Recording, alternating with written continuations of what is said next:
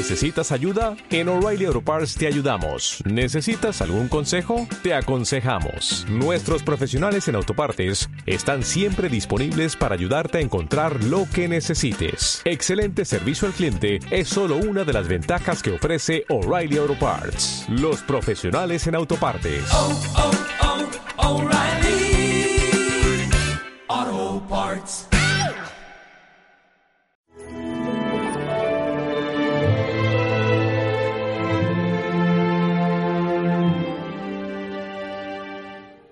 Su madre conservaba todo esto en su corazón. Ayer celebramos la solemnidad del Sagrado Corazón de Jesús, hoy celebramos la fiesta del Inmaculado Corazón de María. Evidentemente, el corazón de María eh, no es, como es lógico, para nada lo que es el corazón de Cristo, pero ¿qué es tener devoción al Inmaculado Corazón de María? Es conocer qué pensaba María. Qué bonito cuando el evangelista San Lucas, María dice que todas estas cosas que ella era testigo, las guardaba en su corazón para después meditarlas. No hay criatura humana que mejor haya comprendido a Cristo. No hay criatura humana que más haya amado a Cristo. No hay criatura humana que más haya acompañado, ayudado, comprendido, apoyado a Cristo. Por tanto, nosotros en el corazón de María vemos el corazón de la primera de las discípulas. En el corazón de María vemos cómo tiene que ser un creyente de verdad. Nuestro Señor Jesucristo no tenía fe, porque era perfecto hombre, pero perfecto Dios. Jesús no tuvo fe, claro que no, pero María sí. De hecho, le dice Isabel, Santa Isabel, dichosa tú que has creído. Dichosa es tu fe, dichoso es tu corazón, es un corazón en que la fe ha tenido un espacio tan grande que todo ha sido por fe. Y claro, qué bonito es contemplar el Inmaculado Corazón de María y decir, Madre mía, dame un corazón como el tuyo.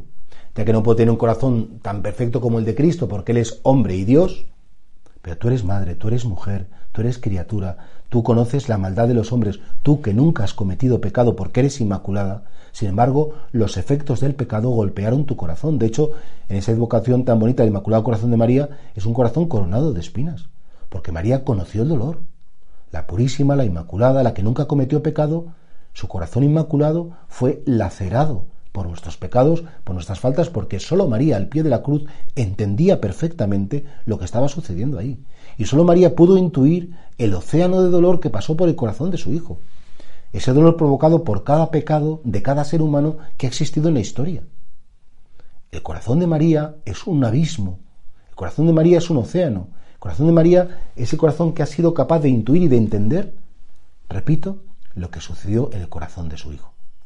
Qué buena maestra es María, qué buena enseñadora, qué buena mediadora, qué buena medianera de todas las gracias, qué buena intercesora y es la omnipotencia suplicante y ella le pide a su hijo por cada uno de nosotros porque tiene un corazón de madre, porque tiene un corazón inmaculado, porque tiene un corazón traspasado, sí, por esa espada de siete filos, pero porque ella al decir sí al ángel aceptó todo esto.